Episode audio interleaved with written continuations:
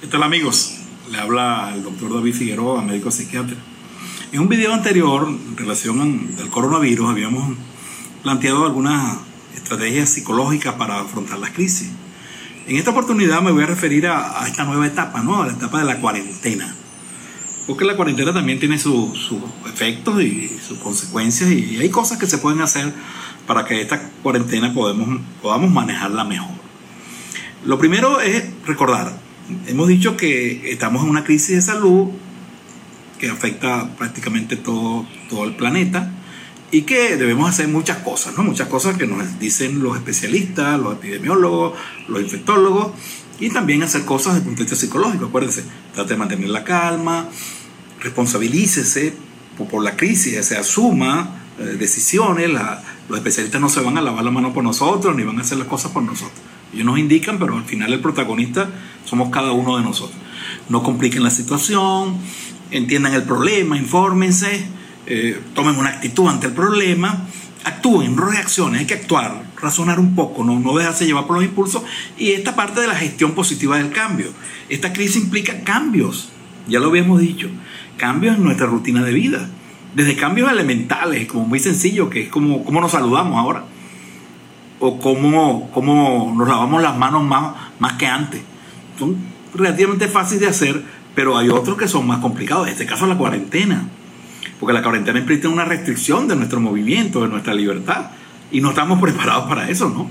Entonces, ubiquémonos. Eh, hay un cambio importante ese cambio implica que vamos a pasar por etapas, vamos a pasar por rechazo, negación, después vamos a ponernos rabiosos, tristes, hasta que exploramos nuevas cosas y nos adaptamos al cambio. Vamos a estar en, esa fase, entonces esas fases son normales, pues entonces debemos ubicarnos aquí. Yo me voy a referir a tres cosas. Primero, cómo organizar el tiempo en, durante la cuarentena. Segundo, el manejo emocional, que siempre es muy importante. Y tercero, el aburrimiento, porque ¿qué hacer? Porque también podemos pasar a, esa etapa de no, no, hallar qué hacer. Primero, organizarnos. Quisiera decir en, primer lugar que en Venezuela hay unos agravantes con esta situación. Y eso hay que decirlo. Eso hay que decirlo. Es decir, nosotros vivimos una mega crisis social, política, de servicio hace muchos años que nos ha mantenido estresados que estamos cargados, estamos muy, muy, muy afectados por eso, la mayor parte de la población, y que este problema del coronavirus es un ingrediente más. Entonces, hay algo en la cuarentena. Vamos a estar claros, lo primero en una cuarentena es garantizar la alimentación, el agua, la luz de esas personas que están en cuarentena. Porque como va a ser cuarentena sin, sin tener comida, pues, vamos a ser claros. Es decir, eh, muchos venezolanos no tienen la capacidad financiera en este momento de hacer un mercado de 15 días, esa es la verdad. Y de un mes, mucho menos. Entonces, bueno, el gobierno tiene que hacer cosas. Yo no he oído muchas cosas, ¿no? Hay que garantizar que la gente, oye, tenga suficientes suministros básicos para poder asumir esta cuarentena. Vamos a estar claros, ¿no? Y bueno, entonces eso hace falta. ¿Cómo organizarnos? Entonces, lo primero es que hay que entender que, que somos un equipo. Hay gente que está solo y hay otras personas que están con su grupo familiar. Entonces, somos un equipo y hay que enfrentar las cosas como un equipo. ¿Qué es un equipo? Es un conjunto de personas que interactúan, que se influencian recíprocamente. Lo que tú haces me afecta a mí y lo que yo hago te afecta a, tú, a ti para lograr un objetivo. Es un equipo. Entonces, en un equipo, la gente tiene sus funciones, tiene sus roles. Y recordar que si tú haces mal, si tú no haces el objetivo, me afectas a mí. Por eso que lo bueno de trabajar en equipo es que si ganamos, ganamos todo. Pero si perdemos, perdemos todo. Es decir, estamos unidos en esto. Somos aliados. Por eso no podemos entrar a pasar estos días con hostilidades, con conflictos familiares. Eso, toda esa cosa hay que diferirla. Aquí hay que concentrarse en el objetivo que es pasarla lo mejor posible y no vamos a estar en este momento en una actitud de discusiones, de peleas, porque eso prácticamente hace insoportable que, estemos juntos. Entonces, somos equipo, cada uno del equipo tiene responsabilidad y de lo que hagamos cada quien vamos a tener éxito. Hay que organizar un poco las cosas cotidianas, ¿no? Que no estamos acostumbrados, ¿no? Pero, en este momento vale la pena una pequeña reunión, cómo vamos a hacer, cómo vamos a hacer los horarios las comidas, quién va a cocinar, quién va a lavar los platos, cómo vamos a hacer esto. Es importante que, la casa esté limpia o el apartamentico esté limpio, que estés cómodo, porque vas a pasar varios días ahí.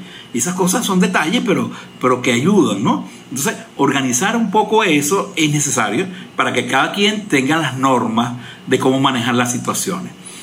Eh, el otro elemento es que, claro, tenemos espacios comunes donde vamos a estar juntos, pero todo ser humano en un momento dado necesita un poco de privacidad. Y debemos resguardar que sea un pequeño espacio donde si yo quiero estar solo un tiempito me, lo permitan y no me moleste nadie. Eso, eso hay que hacerlo. Eso hay que hacerlo, porque a veces no queremos hablar, pues queremos estar tranquilos, queremos nuestra privacidad. Ustedes entienden lo que eso significa. Entonces, organizamos nuestra, nuestra actividades en la cuarentena, ya sabemos a qué atenernos y eso nos da como más marco pues para, para actuación. Segundo, la cuestión de las emociones, que está ahí pues, lo que vimos antes, estamos estresados, ahora estamos en la casa, o sea, queremos salir, queremos hacer cosas, deje de ir a mi trabajo. Entonces, es obvio que eso tiene efectos psicológicos, incluso negativos, ¿no? Porque el aislamiento me produce un poquito de intranquilidad, incertidumbre, ¿no? Pero recordar siempre que hay que poner en una balanza. Esos efectos, si es verdad, son negativos, pero al otro lado hay efectos positivos. Es nuestro sacrificio está en función de lograr un objetivo de, superar esta crisis. Pues bien vale la pena hacerlo. Por eso le digo gestión positiva del cambio. Estos cambios valen la pena. Hacerlo con mucho compromiso. No lo, estamos haciendo para complacer a nadie, lo estamos haciendo por nosotros mismos. Entonces, eh, eh, eso, es importante, ¿no? Que lo veamos en esa dimensión. Este, el, problema de, de, de las emociones es que las emociones se contagian. Así como los virus se contagian. Usted está con una persona nerviosa, usted se pone nervioso.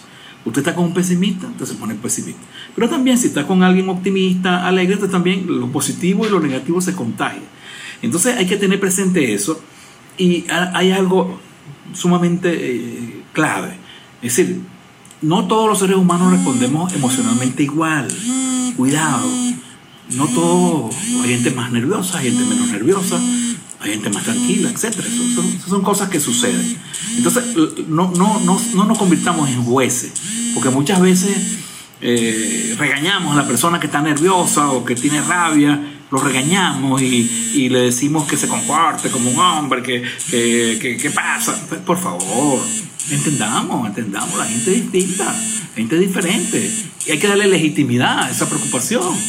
Más bien decirle, mire, yo te entiendo yo también por momentos me siento con mucha rabia, me siento con ganas de llorar, tengo miedo. Entonces vamos a, no convertirnos nosotros en jueces implacables que, que las emociones no hay que reprimirlas. Las emociones son señales que te alertan sobre cosas. Son nuestras aliadas, son nuestras amigas. Lo que pasa es que cuando se desbordan se convierten en un problema. Entonces, eh, eh, canalicémoslas adecuadamente otro elemento del manejo del, miedo es el pensamiento. O sea, la persona cuando tiene miedo eh, tiene síntomas físicos, palpitaciones, sudoración, eh, intranquilidad, pero tiene también eh, síntomas psicológicos, interpretaciones catastróficas negativas. Por ejemplo, alguien tiene miedo y, y siente palpitaciones, ¿verdad? Que son producto del miedo, porque la persona interpreta catastróficamente lo que está pasando. Tengo el coronavirus, no sé qué cosa, me va a pasar esto, eso, eso acelera el corazón. Pero no es porque tu corazón esté enfermo, sino que es por el mismo nerviosismo. Entonces, el problema es que la persona interpreta inadecuadamente la, palpitación como un problema del corazón y piensa que se va a morir, que le va a dar un infarto, por eso es que se ahoga y, no puede respirar y resulta que sus pulmones están bien y su corazón está bien. Entonces hay que cambiar el pensamiento. ¿ah? Para uno cambiar la emoción debe cambiar el pensamiento. Yo digo, bueno, sí, es un problema, pero tampoco es la catástrofe. Tampoco me estoy muriendo, mi corazón está bien, esto es transitorio, y hay países que han avanzado, estas cosas han salido bien, tenemos grandes científicos. O sea, tener pensamientos más realistas y no caer en la interpretación catastrófica.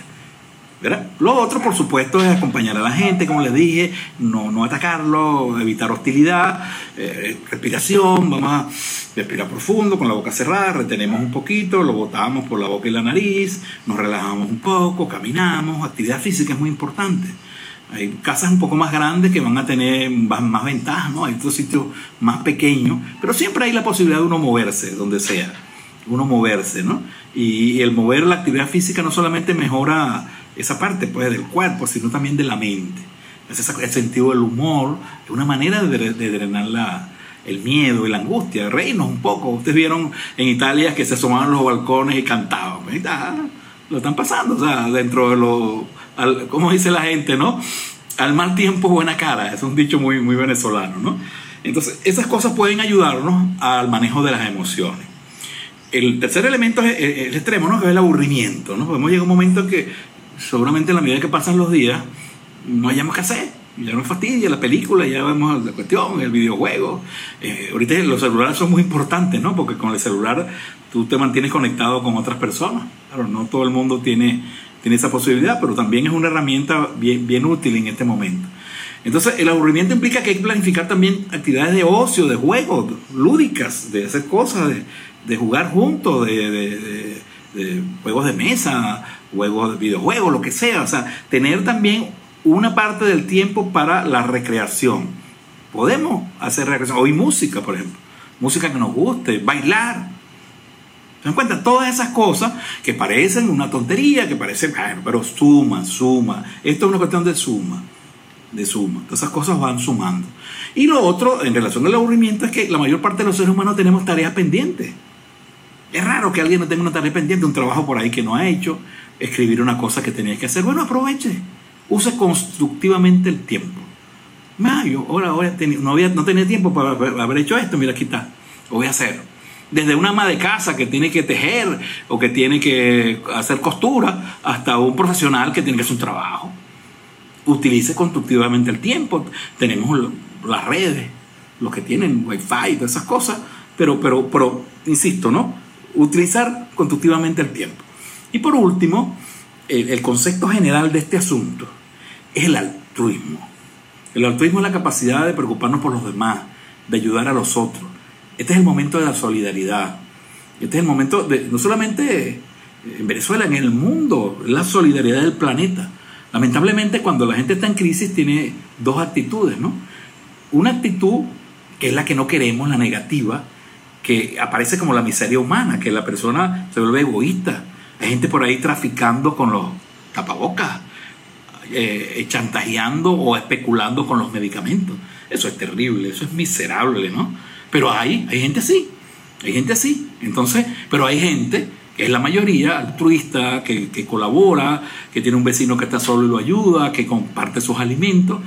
Ese es el concepto que nos debe mover en este momento. Es un valor importante, son metas que orientan nuestra conducta. El altruismo, enseñemos a nuestros hijos a ser altruistas. Mire, esta crisis, entre otras cosas, ha hecho que nos bajemos un poco del pedestal donde estábamos, ¿no? Que a veces nos creemos invulnerables, que somos poderosos, y nos damos cuenta de nuestra fragilidad. Somos muy frágiles. Hay mucha gente con mucho dinero que la está pasando mal también y que también le va a dar coronavirus o le ha dado. Entonces ahí nos unimos en, las tragedias. Entonces esto puede generar en nosotros un cambio hacia lo positivo, a valorar eh, la familia. La cuarentena puede, puede hacer que una familia que estaban un poco uh, desunidas se unan. O sea, ver que, que dentro de toda esta, esta tragedia hay cosas positivas. Entonces el altruismo el altruismo. Ayuden, vamos a ayudarnos. Trabajemos como equipo y yo estoy seguro que esto vamos a salir. Todo es transitorio, todo es transitorio. Hay millones, no millones, muchos científicos trabajando intensamente para lograr resolver este problema y nosotros lo que tenemos que hacer es en función de que ellos nos dictan las pautas, nosotros responsablemente asumir nuestra cuota y nuestra cuota de sacrificio en función del bienestar de todos. Gracias.